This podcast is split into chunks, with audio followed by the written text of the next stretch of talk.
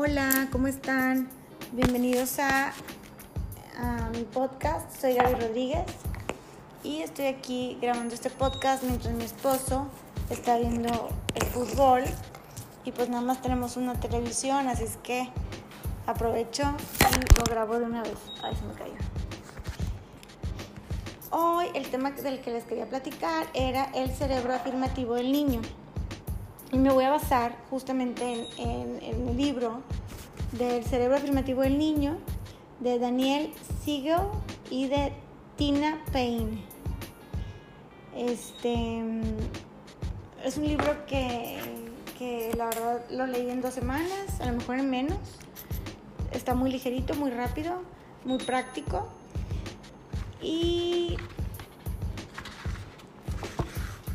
y hay muchos puntos que, de los que me gustaría hablarles. Bueno, primero me gustaría hablarles acerca de el cerebro afirmativo y el cerebro negativo, ¿verdad? El cerebro afirmativo es flexible, curioso, resiliente, dispuesto a probar cosas nuevas e incluso cometer errores. Abierto, ¿verdad? Abierto a las experiencias, al mundo, a las relaciones es mucho más fácil para alguien que tiene un cerebro afirmativo relacionarse con los demás y entendernos a nosotros mismos. También hay algo muy padre aquí, que creas una brújula interna y conduce al verdadero éxito. Porque te pone como prioridad tu mundo interno, el mundo interno del niño. Y encuentra maneras de desafiar el cerebro en su conjunto para que desarrolle todo su potencial. Y también nos habla, citando otra vez aquí este libro del cerebro afirmativo, acerca del cerebro negativo, el cual es agresivo, temeroso, rígido y apagado, preocupado por cometer un error, tiende a centrarse en logros y metas externas, no en el esfuerzo y la exploración interna. Puede llevar a conseguir pegatinas doradas y éxito externo, pero lo hace adhiriéndose rígidamente a, los a las convenciones y al statu quo. Y aprende bien a complacer a los demás en, detrimento de la curiosidad y la alegría. Bueno, pues aquí yo creo que estaría de más que les preguntara, ¿verdad? Pero como, mm, ¿cómo quieres educar a tus hijos? ¿Qué tipo de cerebro quieres que tengan? Bueno, partiendo de eso, obviamente, yo creo que este, todos somos aquí normales los que están escuchando este podcast y queremos que nuestros hijos tengan el cerebro afirmativo muchas veces les va a poder pasar, este, les va a pasar como a mí. Por ejemplo, yo tengo cuatro hijos y cada uno es muy diferente, único y muy especial. Algunos tienen este, como ciertos retos, con algunos choco más, con algunos la relación fluye más, etcétera, ¿no? Pero, y claro, va a haber algunos de mis hijos que a lo mejor tengan como una predisposición este, a tener un cerebro afirmativo o a lo mejor ciertas cosas de su vida los llevan a que este, su tendencia sea más hacia el cerebro afirmativo. Este, mm, por ejemplo, un niño que, que tiene esta tendencia al cerebro negativo, siempre hay una solución. ¿Ok? Y partiendo de eso, pensando en que el niño se está desarrollando, el niño está aprendiendo, al niño le podemos ayudar, es como, como realmente la vamos a ayudar, ¿verdad? Primero hay que partir de eso. Como no etiquetarlo, como no pensar, no hombre, ya hizo esto, ya lo tenemos perdido. Y, y les confieso que a veces yo, yo a veces me siento como que este, con algunos de mis hijos me siento como, no hombre, ya tengo perdido, mira lo que hizo y así, pero yo misma me recuerdo esto, ¿verdad? Eh, y me ayuda mucho. Mm, queremos que nuestros hijos vean los obstáculos, ¿verdad? Y las experiencias no como impedimentos paralizadores, sino desafíos para afrontar, superar y aprender.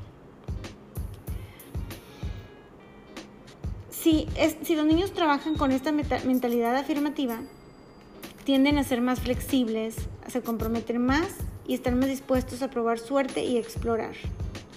Aquí en el libro dice también que son más curiosos e imaginativos, no les preocupa tanto cometer errores. Y bueno, yo la verdad es que ah, pensando mucho en este tema, este, me empecé a analizar un poco más y empecé a ver cómo a veces tendemos como a solucionarles las cosas o nosotros mismas nos ponemos muy nerviosas ante una situación de frustración de ellos, incluso aunque no la, aunque no la toleres, o sea, no, aunque no digas, aunque, a veces aunque no le quieras resolver, pero tú ya te pones tensa y como que, ¿por qué reaccionas así? ¿Y por qué estás así? A ver, tú, y ya al mismo tiempo tú estás yendo, haciendo que el niño reforzando ese cerebro negativo. Lo único que tenemos, o más bien, gracias a Dios tenemos estas interacciones diarias con nuestros hijos para ayudarlos.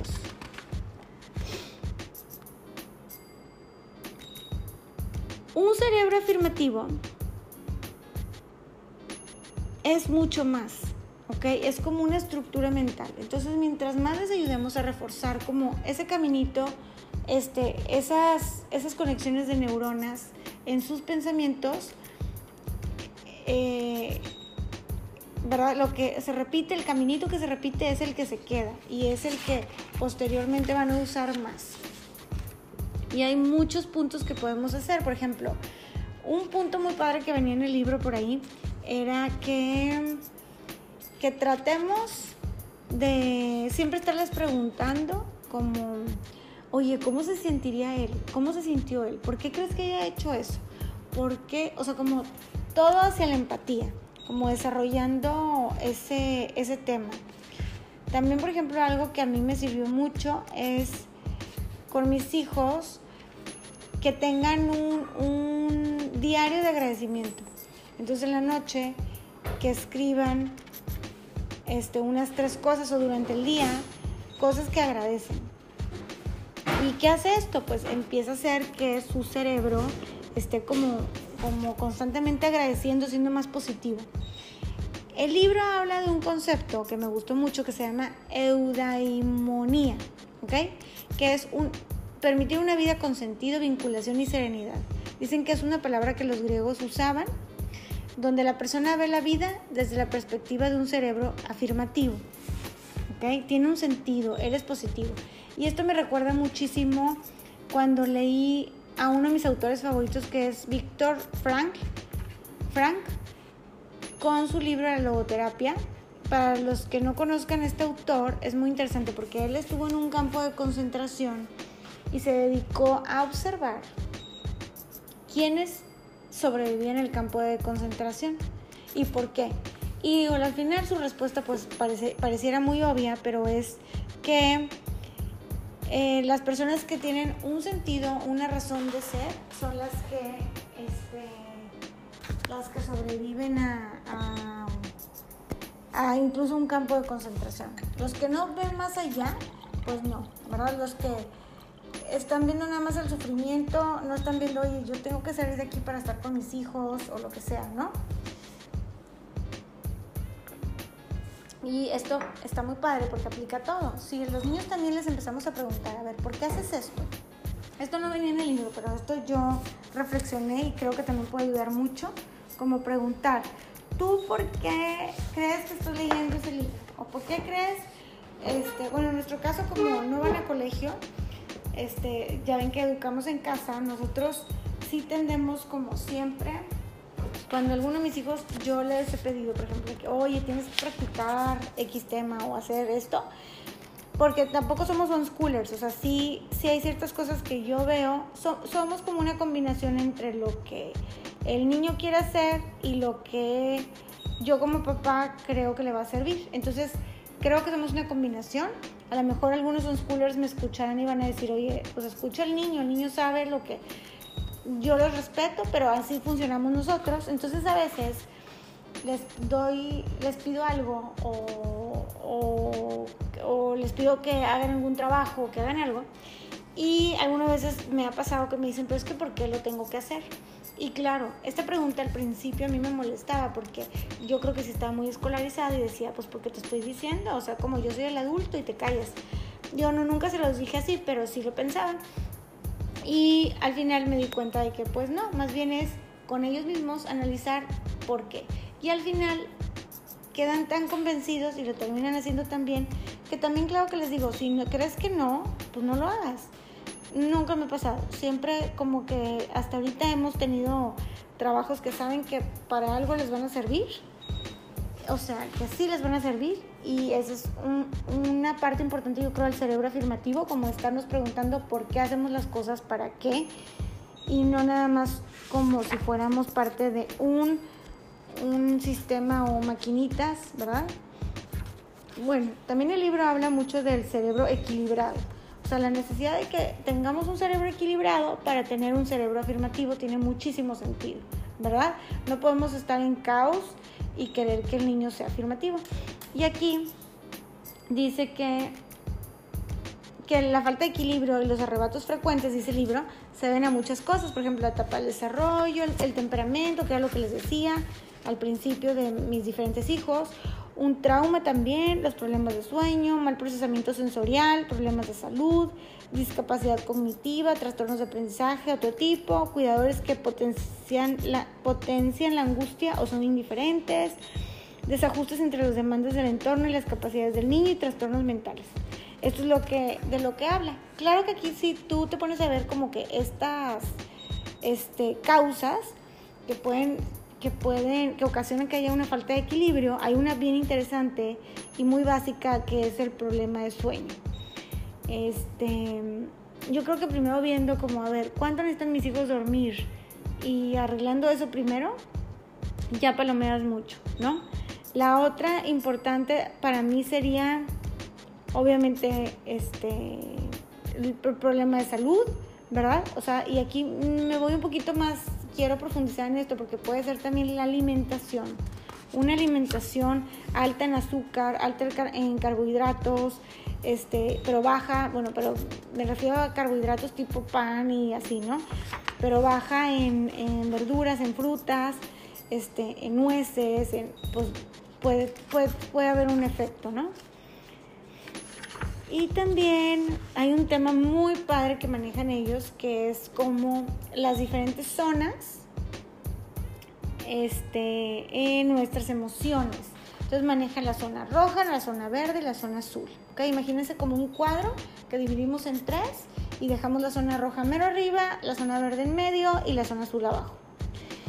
Eh, lo ideal nos, nos, dice, bueno, nos dice, aquí les voy a leer algo. Mm, dice, fíjate, que te recomienda primero enseñar como cuáles son las zonas, ¿verdad? Después de enseñarle cuáles son las zonas, ah, bueno, te voy a platicar las zonas, ¿de qué se trata? Ok. Primero, la zona roja es la zona cuando tú estás muy enojado, colérico, imagínate un volcán y es la parte de arriba con el volcán en erupción, ¿ok? Cuando reaccionamos agresivos, con, con violentos, ¿verdad? Contestando, este, con el árbitro que le puso una falta y contesta este, histérico y así, ¿no? La zona verde es cuando estás en paz, tranquilo, ¿no? Y la zona azul es cuando te pasa algo, igual algo que no te gusta, pero en lugar de reaccionar de la forma como colérica, este, reaccionas flemático, ¿no? O sea, reaccionas muy triste, apagado, sin contestar y así. Entonces lo ideal es que el niño tenga su zona verde como muy grande o que también tenga mecanismos o estrategias para regresar a la zona verde con facilidad. Este, no se trata de no sentir las emociones, pero que las emociones no, no nos controlen esos arrebatos en donde podemos este, tomar muy malas decisiones. De esto se trata, yo creo, esto es importante. Este, entonces aquí decían el caso de un niño que reaccionaba muy rápido en la zona roja, entonces que primero, antes de estarle diciendo, deja de gritar o cálmate inmediatamente y todo eso, ¿verdad? Que primero estuvieron hablando con él acerca de todo este, este concepto de las zonas y luego le fueron enseñando técnicas para relajarse. Por ejemplo, una técnica muy importante es la de este, respirar más lentamente, ¿verdad? Y luego, después de que le enseñaron esto, ya le hicieron practicar la respuesta a la frustración tolerable con muchos juegos de rol. O sea, empezaron a jugar. Aquí fíjense que yo acabo de ir a, una, a un curso de juegos de terapia del juego y creo que también puede entrar muy bien aquí. O sea, es, por ejemplo, tenerles, me decían en la clase que era tener una caja con monitos. Tienen varios monitos como diferentes para los roles. Puede ser de que, ya sabes, una, monita, un monito. A lo mejor pueden ser hasta los esos de Play-Doh. ¿Play-Doh? ¿Cómo se llaman los Play-Doh, verdad? Dough, Play-Doh. Ajá. Pues como esos tipos de monitos y los tienes en una caja y a lo mejor le puedes poner hasta un poquito de arena de esa sintética que no hace tanto desorden para que la cierres la cajita y tengas ahí ya tu kit. Este. Y puedes hacer ahí el juego. A ver, imagínate. Oye, a ver, este. Imagínate que estamos en un partido. A ver, ¿este quién es? Ah, pues ese es mi compañero Carlitos. No, ese es Pedro, que siempre este, me anda gritando y no sé qué. Ese es el, el árbitro, este es el otro equipo y así. Entonces le pones los personajes y entonces ya le estás poniendo, a lo mejor un contexto, le platicas en donde el juego no salió bien, ¿no? Y, entonces él, también se va a ir imaginando como que a ver qué pasaría, qué puedo hacer, cómo puedo reaccionar. Y para de esta forma que él vaya este, ampliando un poco su ventana de tolerancia a la frustración. Ay, perdón, es que tomé un poquito de agua. Y entonces, estos son como los pasos, pero luego hablando con la, con, con la mamá, también este, es importante y explicarle de cómo es bueno que este, lo reconforte, que esté con él, como en el primer proceso, en lo que él va ampliando esta ventana de frustración, es bueno que nosotros acompañemos yo tiendo a como batallar en acompañar. Entonces a mí esto me gustó mucho, digo, siempre me está abriendo los ojos y se me olvida, la verdad. O sea, yo tiendo a ser como, ay no, estás muy frustrada, no quiero, no puedo escuchar que estés así gritando, lo que sea.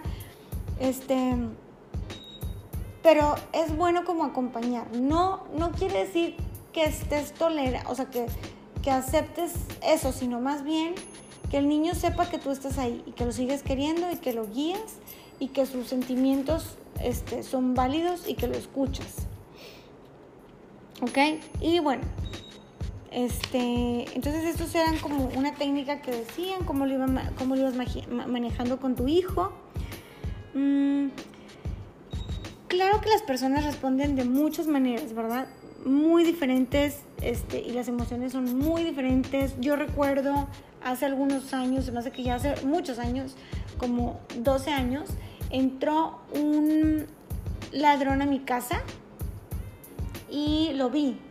Y mi reacción, mis emociones, ¿cuáles fueron? Pues me fui de inmediato a la zona roja, ¿ok? Le empecé a gritar al ladrón, fatal, ¿verdad? Porque luego ya leí que eso no lo debía hacer, pero bueno, en ese momento funcionó porque el ladrón lo pude sacar de mi casa este, porque se sacó de onda, se sacó de onda de que yo estuviera gritando y como loca. Y también él se me metió a robar pensando que no había nadie en la casa.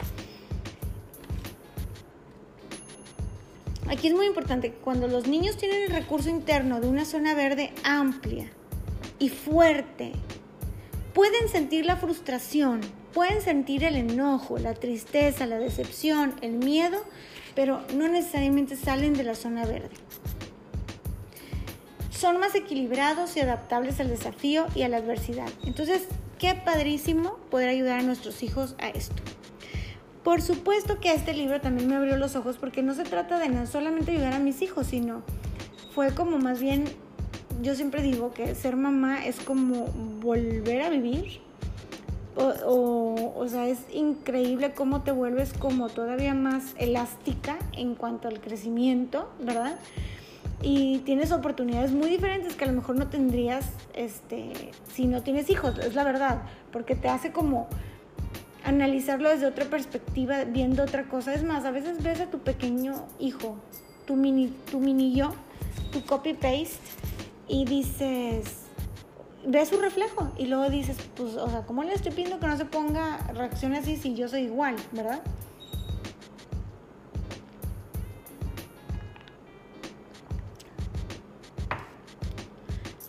Bueno, aquí hay algunas preguntas en el libro, te las voy a leer, que te puedes hacer. Dice, ¿hasta qué punto es amplia la zona verde de mi hijo para determinadas emociones? Y puedes ir analizando cada uno de tus hijos y en qué emociones. ¿Con qué facilidad maneja la incomodidad, el miedo, la ira y la desilusión? Teniendo en cuenta su edad y su etapa del desarrollo, puede lidiar con los reveses sin desviarse rápidamente hacia la zona roja o la azul. Yo estas preguntas, y vienen mucho más preguntas, por ejemplo, ¿con qué facilidad abandona mi hijo la zona verde? ¿Qué tipo de emociones, situación hace que pase a la zona roja caótica o a la rígida zona azul? Estas preguntas yo pienso tomar este libro y sentarme con cada uno de mis hijos, como que voy a hacer sesiones y estar preguntándoles este, exactamente qué... Y para, para que ellos se conozcan, ¿verdad? Y yo también para analizarlo junto con ellos y ver cómo, oye, ¿tú qué piensas de esto? Además, muy padre porque vienen este, dibujitos que luego se los puedes enseñar para los que aprenden más de forma visual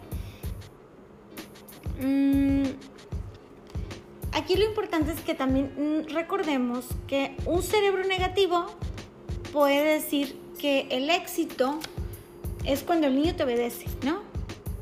Aunque tenga angustia, si tú le dices, cállate ya, que se callara, ¿no? Este, pero el chiste de un cerebro afirmativo es que lo expre o sea, que el crecimiento posterior, porque a lo mejor vas a tener un niño ahorita muy obediente, pero, pues, pero después va a ser un niño con, con, pues no tan equilibrado como pudiera haber sido, ¿no? Mm.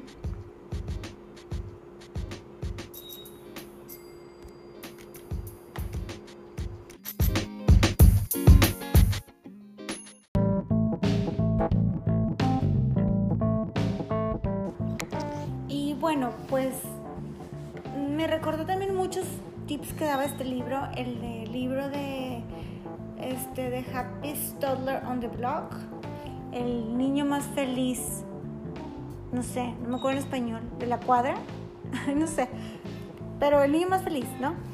Y este libro también decía que cuando tu hijo está llorando, igual que este de El cerebro afirmativo, que lo primero que debes de hacer es este, conectarte con tu hijo.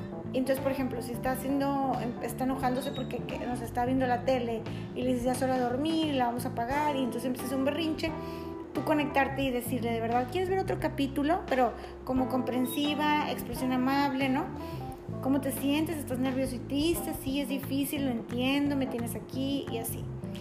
Yo la verdad sí me cuesta mucho esto, pero en el momento, o más bien antes me costaba mucho más y cada vez me doy más cuenta de, de lo necesario que es y también de cómo también yo lo necesito, ¿verdad? A mí no me gustaría que también decían ese ejemplo, por ejemplo, que no sé, que acabo de perder mi trabajo y llego y le cuento a una amiga y mi amiga, ay, bueno, ya, vente, como distrayéndome, como a veces nosotros distraemos a los niños, bueno, ay, bueno, ya no te pongas así, mira, mira, acá ve esto, te voy a contar yo de mi viaje, o así. Pues claro que no, tú quieres que te digan, ay, ¿cómo te sientes? Oye, aquí estoy, te entiendo, ¿verdad? Este, claro que se trata también de no quitar, o sea, no quiere decir que vas a dejar de poner límites o vas a cambiar de opinión. O sea, si tú ya le dijiste que ya era suficiente el que habían quedado en un capítulo o lo que sea de la televisión, por decir un ejemplo, no cambies de opinión, pero es importante que él sepa que tú escuchas y que puede contar contigo. ¿Ok? Entonces aquí estarías como vinculando, uniendo eh, su cerebro y el tuyo, estando profundamente en sintonía con el estado emocional de tu hijo. Y así le ofreces una respuesta, estoy leyendo aquí el libro, perdón, respuesta de contingencia cuando se tranquilice y empiece a serenarse. ¿Ok? ¿Cómo que de contingencia? Bueno, aquí dice que significa que te comunicas con él directamente de un modo afirmativo, respondiéndole a lo que te está comunicando a ti. ¿Ok? Entonces esto es lo de conectarte. Maneja la palabra sintonía. Maneja que tú como guía le estás diciendo cómo se debe de tratar él mismo. Es que acuérdate, acuérdate que Freud, como nos decía, que los humanos somos, este, digo, que el, hombre tiene el yo, el ello y el super yo, ¿no?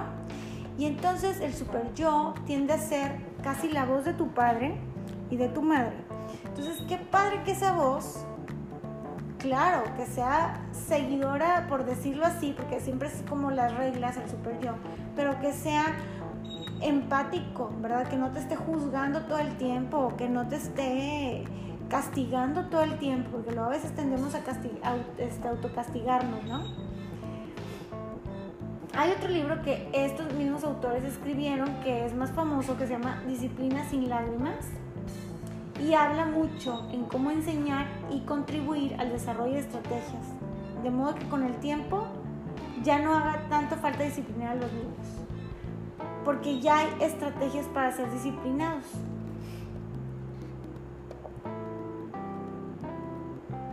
Por ejemplo, hay una estrategia que es la de conectar con él y luego redirigirlo, ¿ok?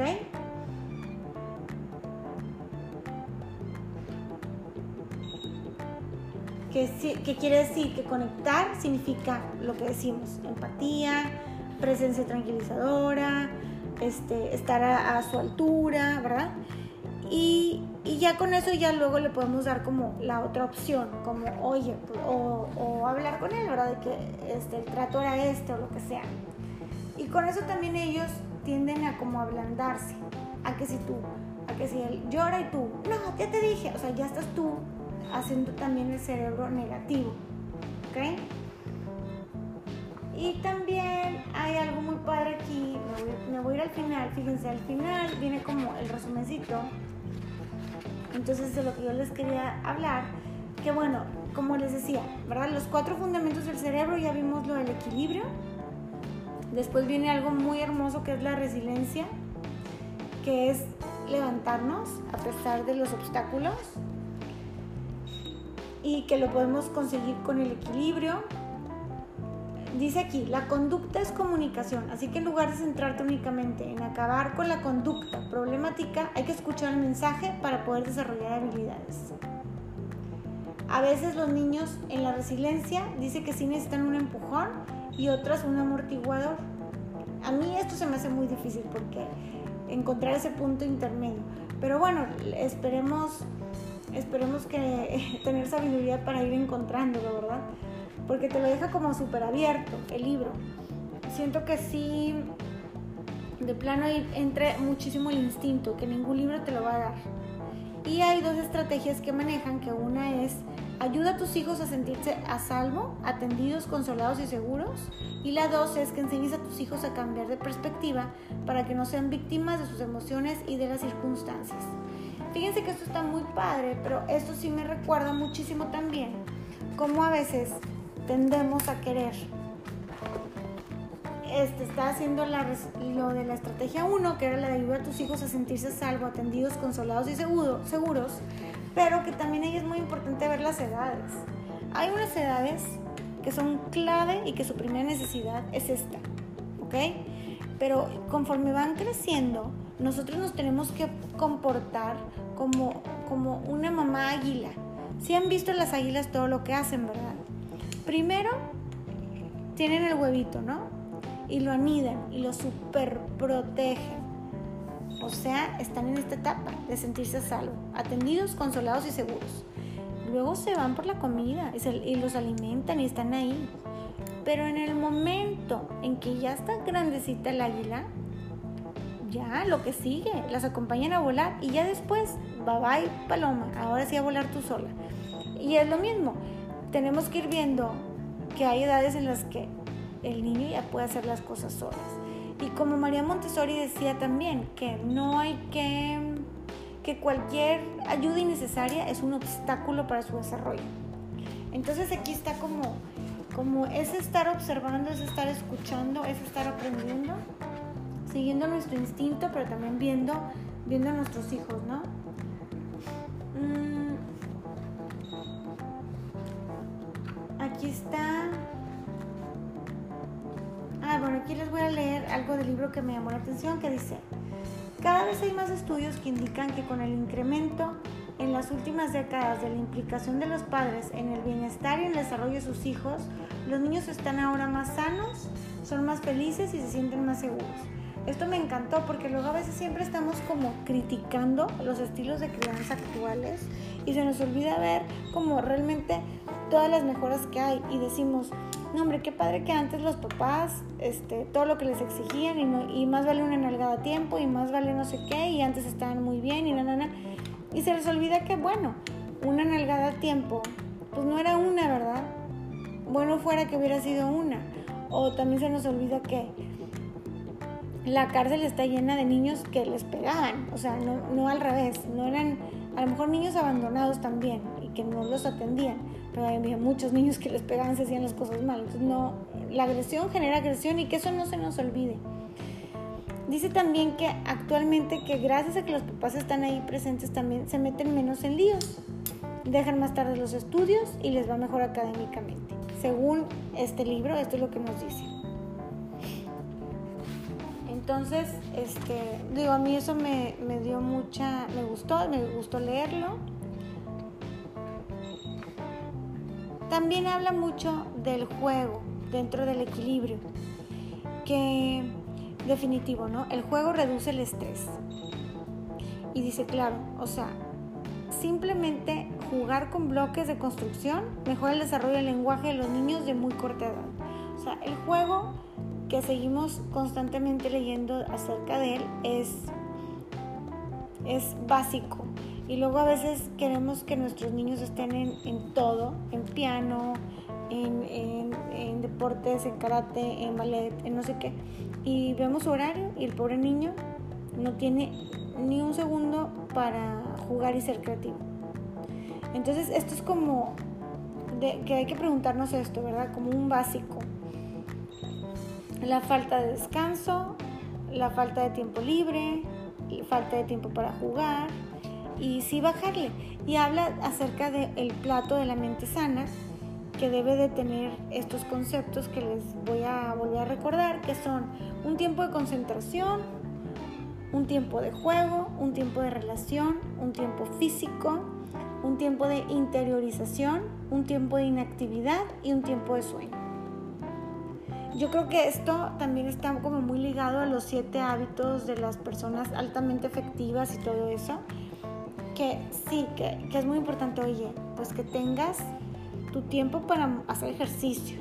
Ahí ese es el tiempo que, lo dije primero porque es el que a mí me falta ahorita, pero también tu tiempo de relacionarte con otros, tu tiempo para jugar, tu tiempo para concentrarte en esos objetivos que estás teniendo, ese tiempo de interiorización, un tiempo no hacer nada también.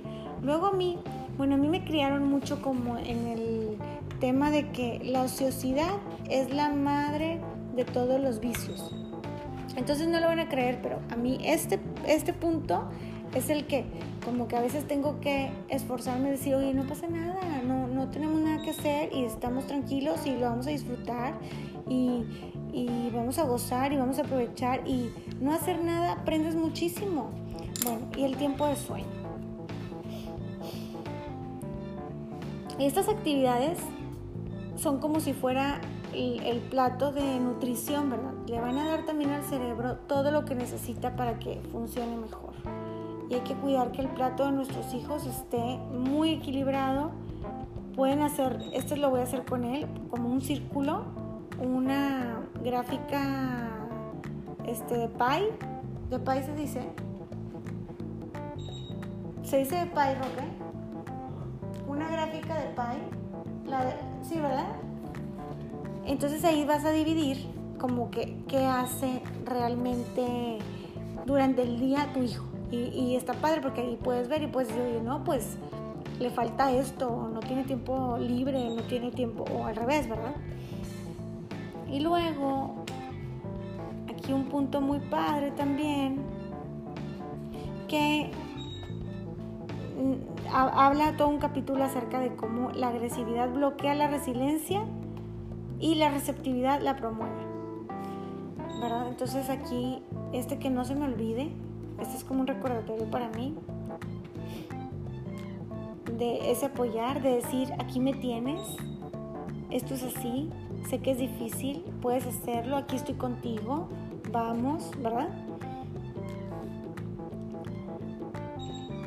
Aquí hay unos tips como para, para también ampliar la zona verde. Por ejemplo, te dice que eh, después de, por ejemplo, te da un ejemplo, que después de que le cuentes a tu hijo que se ha muerto su perro, te puedes sentar con él, abrazarlo mientras llora, hablar de lo que le gustaba al animalito. Este, o por ejemplo también, si una de las mejores amigas de tu hija le, la está bulleando, o que ya no es suficientemente popular, o que va, o que ya no se siente con ellas, o no sé qué, aunque tú tengas el impulso de hablar con los papás de los otros y arreglárselo, no, lo que vas a hacer es hacerle compañía, presentarle tu, tu, o sea, tu tiempo, que es un gran regalo, este, que note cuánto la quieres, cuánto la apoyas y platicar, ¿verdad? Este, encontrar soluciones de lo que le está pasando, que ella las encuentre tú realmente estar ahí, presente. En este curso que vi que también nos decían, es que sí, o sea, a veces es nada más estar sentada ahí al lado. Él, él está haciendo las cosas y tú como ahí acompañando. Y estas veces que tú lo acompañas y que tú eres su guía son oportunidades porque luego cuando se presenta un problema, su memoria se activará y estas experiencias le van a recordar, va, a actuar en base a estas experiencias que tuvo para superar todos esos problemas de una forma más efectiva. ¿Ok?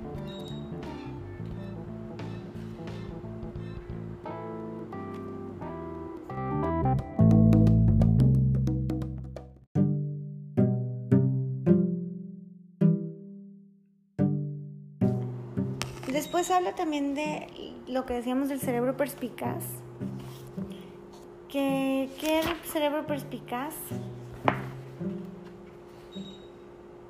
Dice, la perspicacia es la capacidad de mirar dentro de uno mismo y entenderse, y luego usarlo aprendido para tener más control sobre nuestras emociones y circunstancias. Aquí la cosa es que vamos a tener las emociones, pero lo importante es ser consciente de esas emociones, observarlas, observar este mundo interior, observar lo que vivimos, cómo nos sentimos.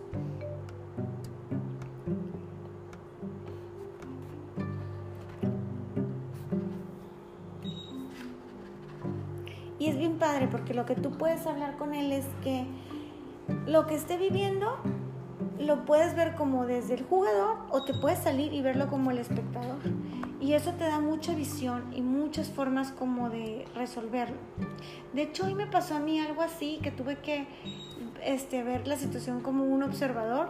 Fíjense que a la hora de la comida yo me siento muy, pues es muy difícil para mí porque yo me tomo antes un jugo para no estar tan hambrienta, pero tengo que preparar la comida y, darle a comer a cuatro niños. Entonces, a veces se da muy bien, pero a veces como hoy, este, el más chiquito estaba llorando y los demás estaban preguntando cosas, me sentí muy agobiada. Hice una pausa, respiré y bueno, yo lo que hice fue rezar, ¿verdad? Oré, que también es, claro que le estoy pidiendo a Dios, pero también estoy como saliéndome, como viéndolo todo como una espectadora, ¿verdad? Este, y ya recé tantito, tomé calma y ya después ya pude continuar, porque si no sentí que me iba a ir este, por otro camino del colapso nervioso, ¿verdad? Este, dice, también algo bien padre aquí es que cuando vayamos a comentar algo, hay que esperarnos para estar todos en nuestra zona verde y recordar el poder de las pausas.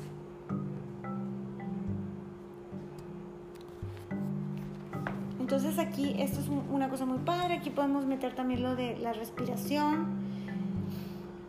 Cuando les enseñamos a desarrollar la perspicacia y la flexibilidad de respuesta a nuestros hijos cuando son pequeños, estamos construyendo, ¿verdad? Generaciones de éxito emocional. Entonces imagínense qué súper inversión es esto. También saben que, ay, esto está padrísimo, lo de, para fomentar un cerebro perspicaz hay que reformular el sufrimiento. Sí, que cuando nosotros muchas veces vemos las dificultades como algo ya negativo. Entonces, sí, como un jugador tendemos a verlo así, porque vivimos el momento y tratamos de sobrevivir, ¿no? Pero cuando lo vemos como espectador, que eres más sabio, esto es lo que le queremos enseñar a los niños, ver las cosas como un espectador. Entonces te ayuda mucho a reformular el dolor que estás sintiendo para que lleguen a entender que las dificultades no siempre son algo malo. Miren, yo les voy a platicar aquí algo que me pasó que me encantó. Bueno, fíjense que hace como, ay, no me acuerdo, dos semanas o tres, mi hijo más chico tuvo un... Ay, se me fue el nombre. Bueno, que le, que le dio... ¿Qué le dio? Papi, ¿qué le dio al más chiquito cuando se desmayó? ¿Cómo se llama? Se me fue la palabra. Ay, sí, le dio una convulsión. Y entonces, este, estuvo muy fea porque a los que lo han vivido, pues te impacta mucho cómo se ve el, niño, o sea, tiene, un año ocho meses, entonces horrible, ¿no? Con el ojo para arriba, duro, este, súper como una tabla, este, temblando, así, súper feo. Y ya, y estuvimos allá, total, como, como que fue medio atípica la convulsión, entonces duró más tiempo, fueron dos, como que realmente no tenía tanta calentura porque cuando llegamos le tomaron una medida, pero durante el día yo no lo había sentido con calentura, entonces como que había cosas así que dijeron, vamos a revisarlo, total nos tuvimos que quedar en el hospital. Y claro que yo, este, perdón, mi esposo está sirviendo como que unos hielos. Claro que yo realmente lo que pasó fue que, este, pues fue una dificultad, ¿verdad? Vivimos una dificultad, vivimos un dolor, estuvimos, este, Sí, en el momento, pues estuve muy nerviosa porque en uno de los exámenes, pues era como más agresivo el examen y así, ¿no? Y este, total, regresando al hospital, gracias a Dios, todo bien. Claro que regresé yo con un cerebro afirmativo y, y, usando mi, mi perspicacia, agradeciendo todo, feliz, pero no les quiero hablar de mí. Lo que les quiero hablar, que me siento muy orgullosa, es con uno de mis hijos. Que mi hijo, eh, mi hijo 2, me dijo, mamá, ¿sabes qué? Si quiero donar mi, este, un ahorro que tengo de dinero, que no crean que era el gran dinero, pero no importa, o sea, lo que tenía y, y así, ¿no? A un niño con pues a un niño que tenga alguna enfermedad. Entonces yo, por todo este tema, le enseñé este, una asociación y, la, contactamos a la asociación, contactamos a, nos, dieron los datos de una familia que estaban otra vez en el hospital y que tenían que pagar muchas terapias y todo, y fuimos y le dejamos el dinero. Entonces siento que algo de por sí como negativo le, con la perspicacia, perspicacia de mi hijo, le dio como ese giro de sabiduría. No, me sentí súper, me siento muy orgullosa saliendo de ahí, el, este, con el niño, de, aparte, pues, pues conocer un niño que estaba viviendo una situación muy difícil y una mamá también, y, y, nos, y por algo la vida nos contactó con ellos y vamos a estar siempre rezando por ellos. Pero saliendo de ahí le dije, ¿cómo te sentiste? Y me dijo, me sentí muy bien de ayudar, me siento muy contento. Entonces está muy padre poder enseñarles que la vida consiste en un viaje de esfuerzo y de descubrimiento, ¿no? Que a veces como que estamos en un problema o algo y luego no vemos más allá y no vemos todo lo que nos puede aportar ese problema. Sí, seguramente si nosotros no hubiéramos vivido eso que vivimos esos días, quizá no hubiéramos tenido como ese, esa, el gusanito o como esa más empatía, ¿verdad? De ayudar. Mm. De hecho, hay un término que se llama crecimiento postraumático. Es para describir estos momentos en que un individuo experimenta una profunda transformación positiva como resultado de lidiar con el trauma y otros retos de la vida. Me encanta porque siempre escuchamos el estrés postraumático y luego a veces no, no, nos damos cuenta del crecimiento postraumático que pues es aún mejor y más importante, ¿no? Digo, el otro también es importante porque hay que superarlo, pero este luego no, lo pelamos, queremos nada más pelar lo, lo negativo. Y después hablamos del cerebro empático, digo, también muy relacionado con, con, todo lo que estamos hablando. Y claro, habla de cómo, pues sí, las personas empáticas regularmente están, bueno, más bien, siempre están menos frustradas, menos enfadadas, juzgan menos. ¿Y por qué? Porque nuestra empatía nos lleva a actuar en beneficio de quienes nos rodean. Este, con esto sentimos lo que siente el otro nos hace dar, darnos más. Y por supuesto que cuando ayudamos a los demás somos más felices. Eso no hay duda. Y aquí un punto muy importante que dice, que está como en un circulito en el libro y dice, es en tu papel de padre en lo único que tienes que centrarte ahora mismo.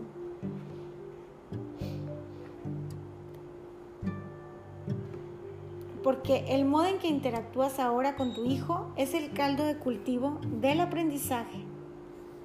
No lo olvides, la conducta es comunicación, como a veces nada más queremos estar diciendo qué hacer en lugar de, pues de, de observar nuestra conducta, pero observar también la de ellos, ¿verdad?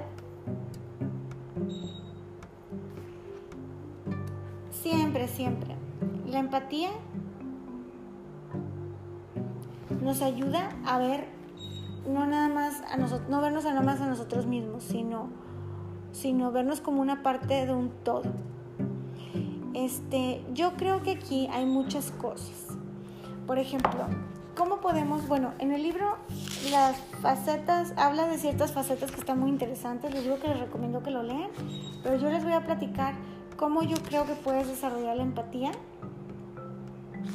obviamente como sí hablando de cómo es este, estimular la activación y el crecimiento neuronal en esas preguntando, por ejemplo, que te dice aquí el libro que te dice preguntando si ves una película, oye, ¿cómo se sentiría este el, cómo se sintió el personaje?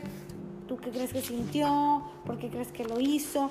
Y estar como constantemente analizando este, las razones y de todo lo demás. Pero también creo que nos puede servir muchísimo este, ciertas cosas, como por ejemplo el inscribir a nuestros hijos en alguna asociación. Por ejemplo, hay una que, se llama Niños en Acción, que yo los tuve una vez y que los llevan a asilos, a, a casas de orfanatorios, a ayudar así en diferentes lugares tratar de hacer en familia como ciertas obras buenas constantemente, o sea, preguntarle, por ejemplo, me acuerdo en un colegio que yo trabajaba que me encantó, este, hubo, estaban recaudando cosas para, para un desastre natural que hubo, la verdad es que, perdón, pero yo no me acuerdo en dónde era porque, este, siempre recaudaban para todo, para todo lo que faltaba,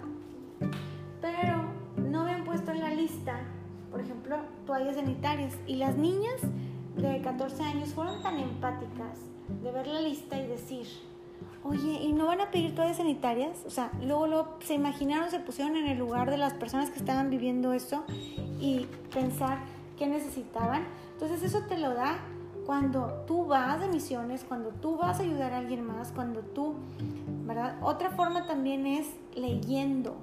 La empatía se desarrolla leyendo. Cuando tú lees, empiezas a escuchar hasta otra voz de otro autor, ¿verdad? Otra forma de ver las cosas, otra forma de analizar. Incluso las historias o las novelas te ponen varios personajes, te ponen el por qué, por qué lo hizo. La lectura es otro básico para desarrollar la empatía. Otro también es cuando tú les hablas a tus hijos de cómo te sientes. Claramente, ¿verdad? De decir, oye, me siento muy triste porque pasó esto, este, tú cómo te sentirías y todo. Cuando ellos hacen algo, preguntarle, a ver, ¿cómo te sentirías si te hubieran hecho eso a ti?